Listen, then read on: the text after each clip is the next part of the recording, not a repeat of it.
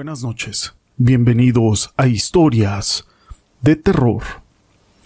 Los hombres de hoy creemos que ya no tenemos mucho por conocer, que ya no hay nada nuevo que descubrir. En este programa vamos a conocer historias, experiencias, situaciones que ocurren del más allá y de lo sobrenatural. Una de las leyendas más fascinantes de México es una que involucra a uno de los hijos ilustres de Durango, un hombre llamado Arturo Lugo. La obra musical del maestro fue excelsa. Su repertorio musical comprende valses, marchas, poleas y gabotas.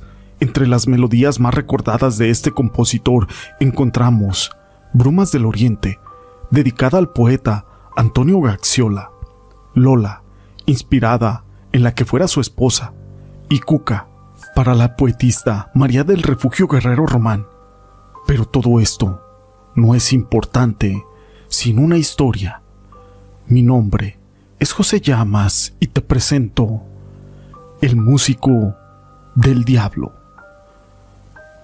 A principios del siglo XX, el maestro Arturo Lugo gozaba de fama y sus músicos eran conocidos por aquella época, gracias a un concurso que los calificó como la mejor orquesta en el año de 1904.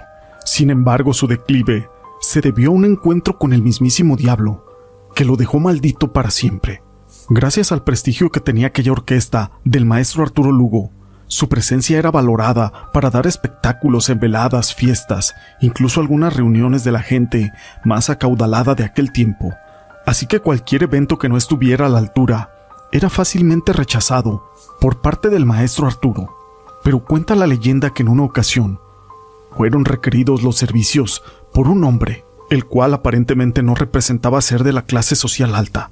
Así que aquel maestro Arturo Lugo se mostró muy prejuicioso e inmediatamente se negó a tocar para la familia de esta persona, aunque sus músicos intentaron persuadir su decisión. Pero él respondió que si en alguna ocasión el diablo tuviera para pagar sus servicios, sin duda alguna, haría una presentación ante este ángel caído. Así que una noche llegó a su domicilio un caballero vestido elegantemente, bien parecido, pero de algún aspecto inquietante, quien dijo que deseaba contratar la presencia de aquella orquesta para un gran baile que él estaba organizando. Cuando llegaron a un acuerdo, le hizo la entrega de un papel con la dirección y le pagó, incluso por adelantado.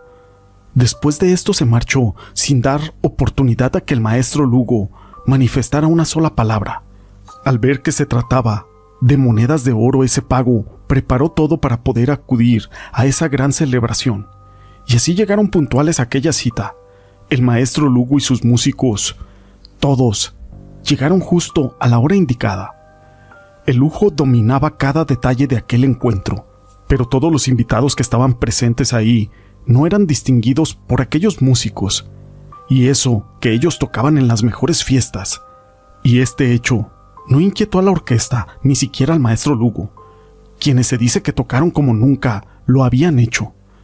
En un momento de descanso, aquel ilustre compositor aprovechó para mezclarse entre las personas, en busca de algún aperitivo, pero alguien robó su atención, ya que por fin, entre toda la muchedumbre, vio un rostro que le parecía familiar.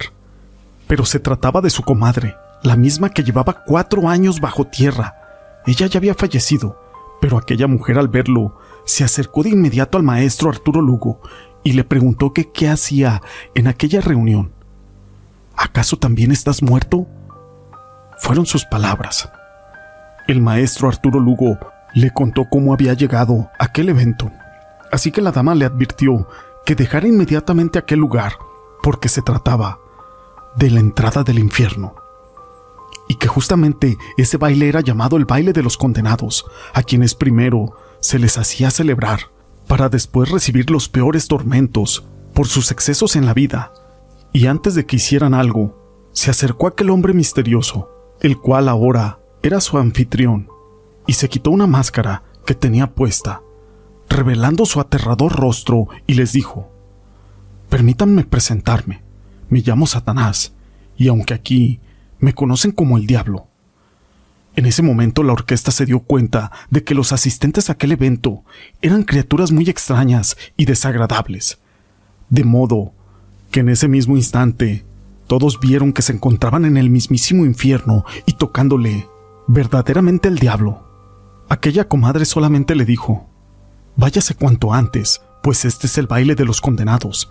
Las personas que ya han muerto y no fueron al cielo están todas presentes aquí. Yo morí hace cinco años y fui al infierno. Este es nuestro castigo. Nos obligan a bailar y a reír para después recibir el verdadero castigo.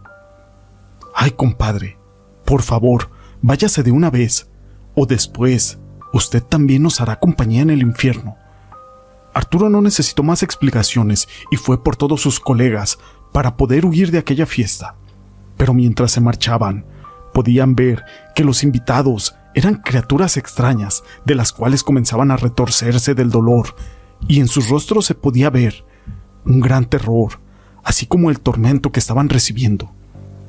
Antes de salir por la puerta, Arturo volteó a ver a aquel misterioso hombre una vez más, pero ahora también le vio una pata de caballo y otra de cerdo. Confirmó que ese hombre era el mismísimo diablo, el cual lo miraba burlándose de él.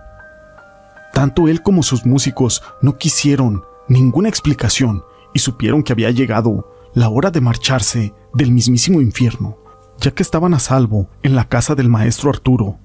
Él recordó que había dejado su violín en aquella fiesta, mas no regresaría hasta el día siguiente por la mañana, esto por el miedo que había pasado.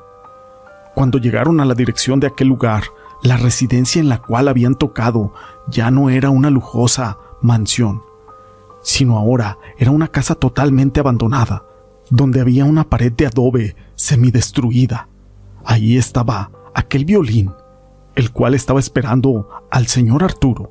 Los rumores cuentan que a partir de ese día, aquella orquesta se fue en picada y el maestro Lugo terminó el resto de sus días en la completa miseria en el año de 1949, maldito por haberle tocado en una fiesta al diablo.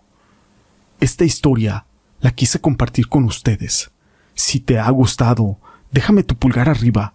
No olvides en dejar tus comentarios y no me quiero despedir sin antes mandar unos saludos.